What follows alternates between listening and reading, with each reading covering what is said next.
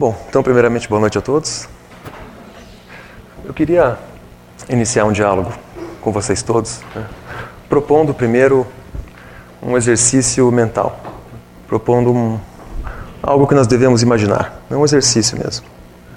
Então, eu queria que vocês, neste momento, tentassem imaginar que o pensamento de vocês, tudo aquilo que vocês pensam, é o mundo então tentem imaginar que tudo aquilo que vocês pensam é um mundo. É o mundo. E agora tentem imaginar que vocês estão caminhando neste mundo. Ou seja, se imaginem caminhando pelo próprio pensamento. Assim que conseguirem iniciar esse exercício, eu queria que vocês se perguntassem: né? qual é o cenário que eu estou vendo? Eu estou caminhando pelo meu pensamento. Qual é o cenário que eu estou vendo? Qual é a paisagem que está moldada neste mundo que sou eu? Será que nessa caminhada eu vou encontrar um cenário escuro, tenso, de desequilíbrio, de dor? Um cenário onde eu não consigo enxergar direito as formas? Um cenário confuso?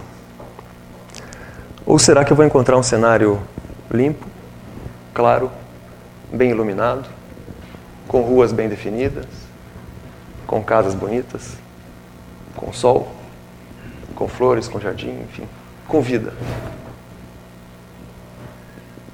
Seria muito bom se nós conseguíssemos imaginar e visualizar mesmo um pouco desse cenário que nós somos.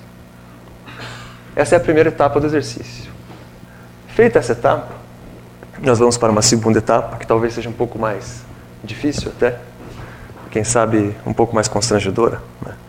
que seria pensarmos assim: agora que eu já sei qual é este cenário no qual eu vivo e pelo qual eu caminho, eu tenho que tentar imaginar que este cenário, este mundo, ele vaza. Ou seja, ele não permanece contido em mim. Esse cenário ele vai romper as paredes e ele vai vazar. E ao vazar, ele vai contaminar esse mundo aqui, que é o mundo onde todos nós estamos. E aí nós voltamos à pergunta: será que no momento em que este mundo que sou eu vazar e contaminar o outro mundo que é onde todos estão, qual será o elemento que este vazamento vai trazer? Será que será uma contaminação negativa? Ou será uma contaminação construtiva? O que sairá de mim e chegará aos outros? Ajudará ou dificultará? Contribuirá ou será mais um mais uma trava? Mais um muro, quem sabe, mais uma dificuldade. Passadas essas duas etapas, né, entendendo um pouco do meu cenário interior, entendendo que esse cenário vaza para fora, né, aí nós teríamos que perguntar um pouco com, com muita sinceridade a nós mesmos, né, se nós já entendemos até este momento, estamos todos em um trânsito evolutivo. Será que até este momento, construindo conhecimento, eu já entendi que aquilo que eu penso é aquilo que eu sou? Será que eu já entendi que aquilo que todos nós pensamos faz aquilo que todos nós somos?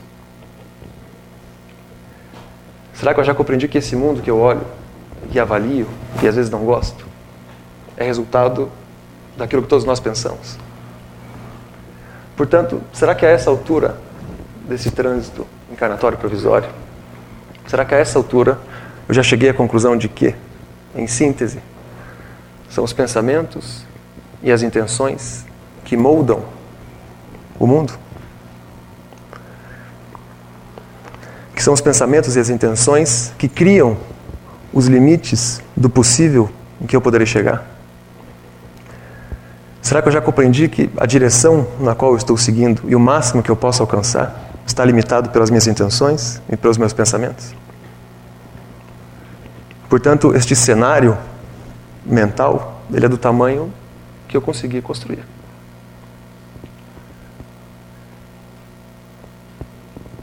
Toda a sua limitação e toda a sua expansão é do tamanho que eu consegui construir.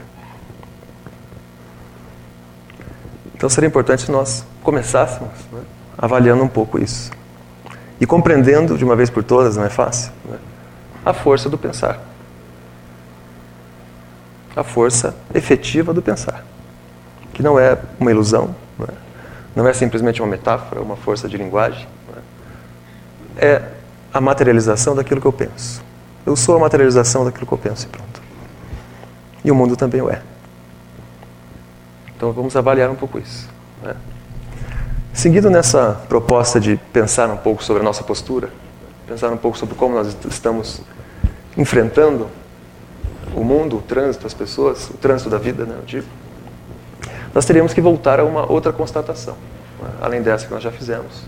Nós teríamos que alcançar outra que é simples, mas difícil. Né? Ela é óbvia, mas difícil de conscientizar.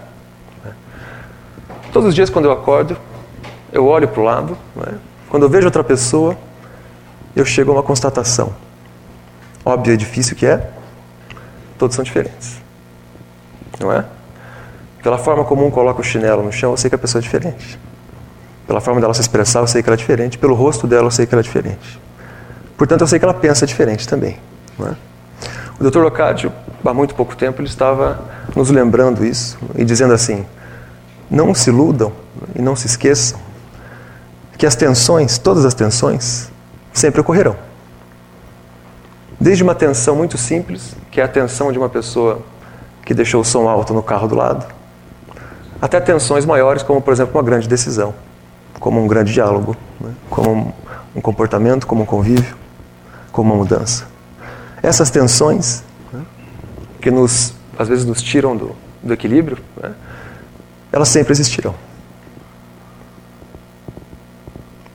Não é uma escolha nossa lidar com a adversidade ou não.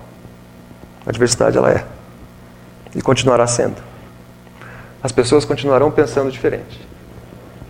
A minha família continuará pensando diferente de mim.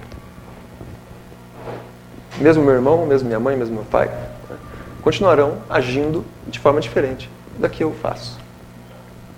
Ou seja, quando nós fazemos essa constatação mais uma vez, e todos os dias nós estamos lembrando dela, nós chegamos a uma conclusão inevitável, que é eu preciso conseguir aceitar a diversidade. E aceitar a diversidade só é, só acontece quando eu alcanço a postura da tolerância. Quando eu alcanço a postura da paciência aí sim, quem sabe eu consiga dizer e possa afirmar que eu aprendi a me adaptar. Mas se eu ainda não sou uma pessoa tolerante, se eu ainda não sou uma pessoa paciente, isso significa que eu ainda estou despreparado para o elemento mais comum que eu vou enfrentar todos os dias, que é a adversidade. E, portanto, voltando à recomendação do Brocádio, né, todos os dias eu me encontrarei tenso. Porque afinal eu não estou entendendo e nem me adaptando as tensões, que continuarão. E continuarão até o desencarne. Ou seja, prejudicado sou eu, que não sei me adaptar, né?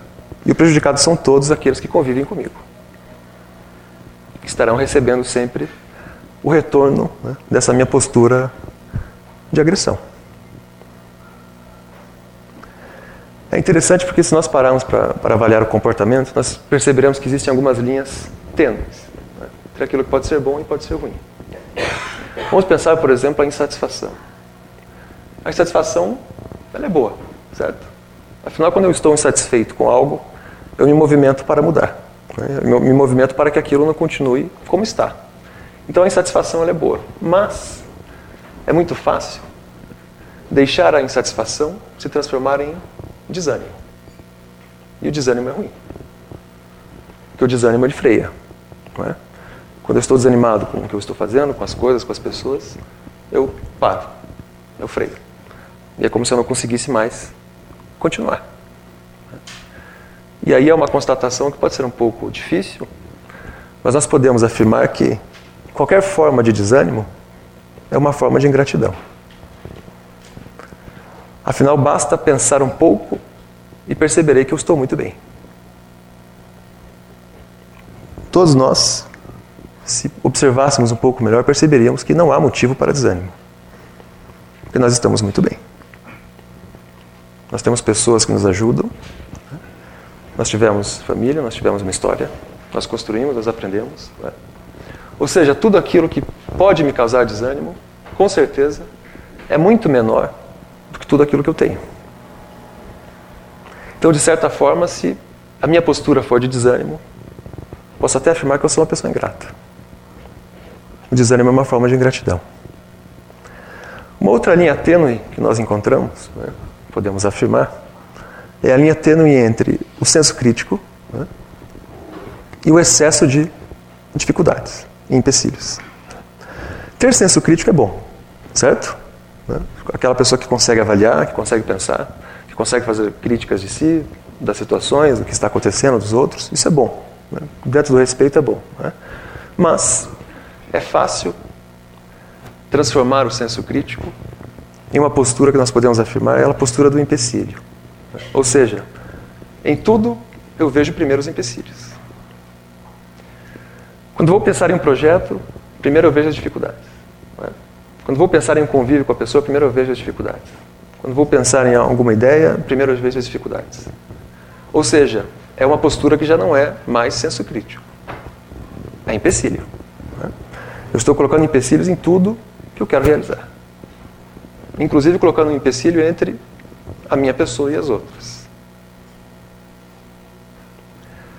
Aquele que primeiro vê as dificuldades, nada realiza. Não sei se concordam.